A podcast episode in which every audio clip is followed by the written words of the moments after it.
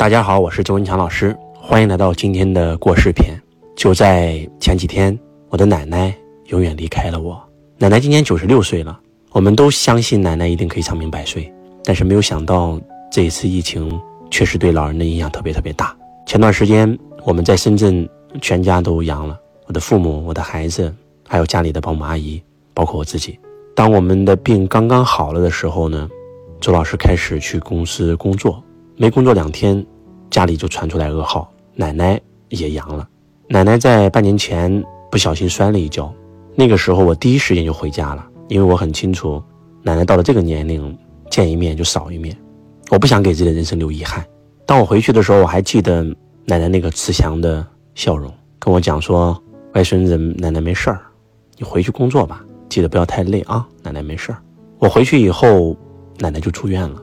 我的父亲回到老家，在医院照顾奶奶整整一个多月，从此奶奶只能够躺在床上，嗯，卧床不起。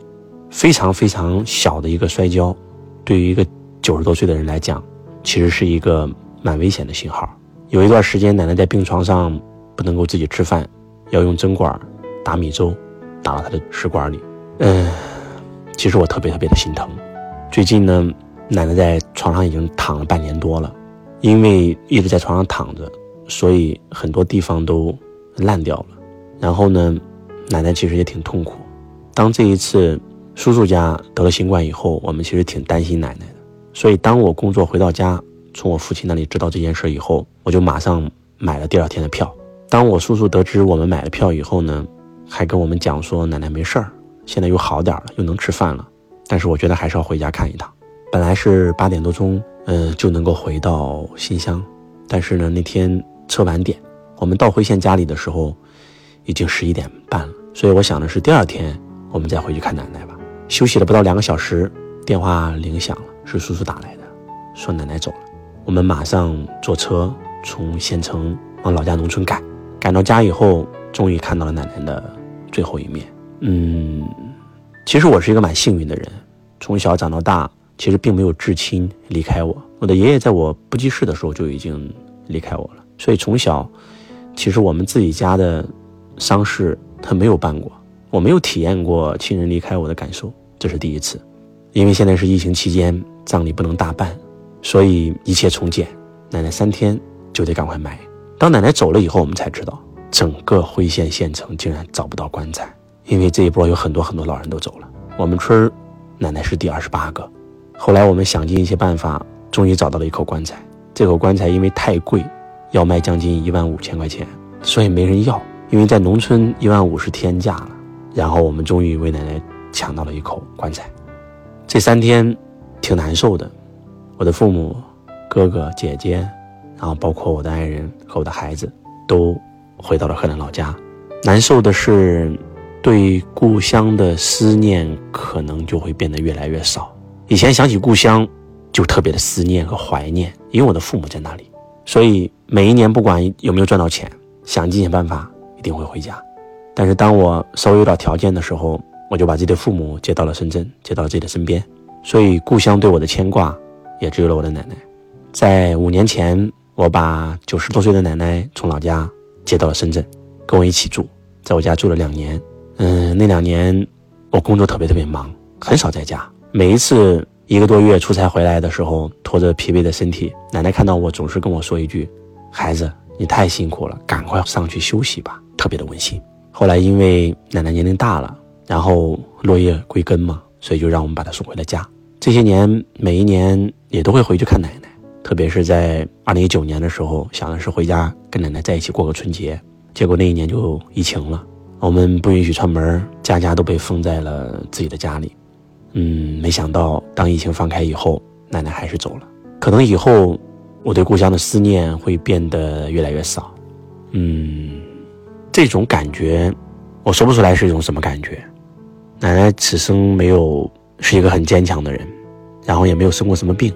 来深圳之前做了一个胆结石的小手术，然后伤口愈合的不是太好。然后这一次又半年前摔跤卧病在床。其实我不知道这应该是一件好事还是一件坏事。可能奶奶也觉得自己的大限将近。嗯，我不知道该怎么去表达我此时此刻的心情。看着奶奶的仪容依然走得很安详，人固有一死，我觉得其实人活到最后啊，比的就是自己的死法，能够修到无疾而终，我觉得是最高的死法。其实有时候挺羡慕杨老师的奶奶，在前两年的时候，我们突然接到一通电话，杨老师奶奶过世了，早上还在砍柴，中午还在打牌，中午吃完饭以后躺在摇椅上睡了一觉，然后就走了。我觉得这是最高境界了。我奶奶这次这半年真的是遭老罪了，可能这次新冠对她来讲也是一个解脱。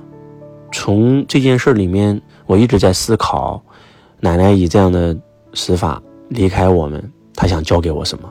我能够通过这件事学到什么？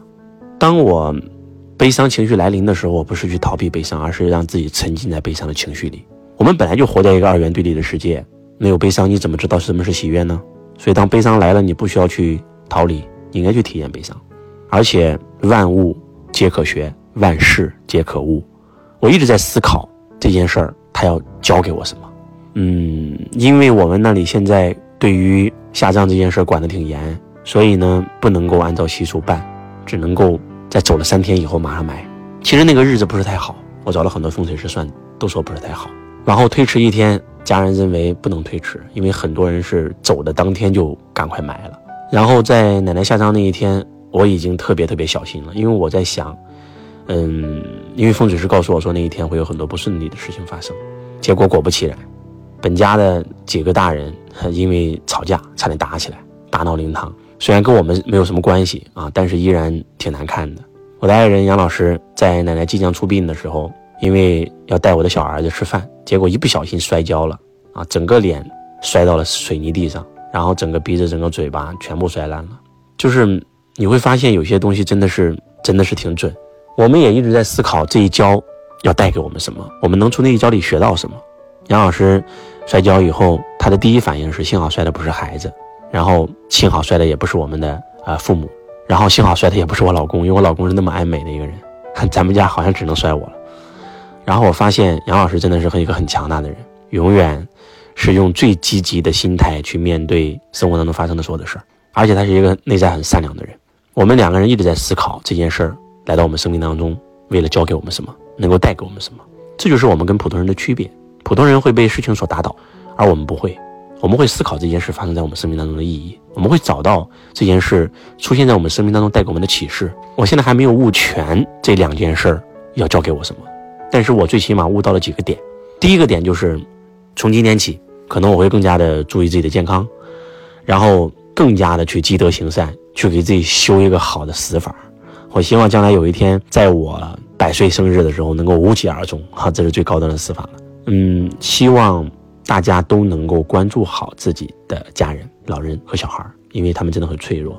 到现在为止，周老师已经听到我身边的朋友，包括我的学生给我报告的这些噩耗非常非常多，有孩子，有老人，甚至有很多的中年人阳了以后没有注意，然后用冷水洗澡，然后要不就是出去跑步锻炼做剧烈运动，然后就倒地就走了。所以，真的其实。更加珍惜亲情吧，用更多的时间来陪自己家里的老人，然后祝愿大家都能够平平安安的，能够度过这一次危机。还是那句话，阳了的人千万不要运动，尽量没阳的人不要让自己再阳了，阳过的人千万不要再次阳，因为现在又有新病毒、新变种了，尽量防护好自己的老人和小孩。嗯，生命就是如此，我们匆匆而来，匆匆而走，生命的意义是什么呢？就是中间的过程。就是我们中间的体验，希望我们每一个人都能在活着的时候找到生命的意义。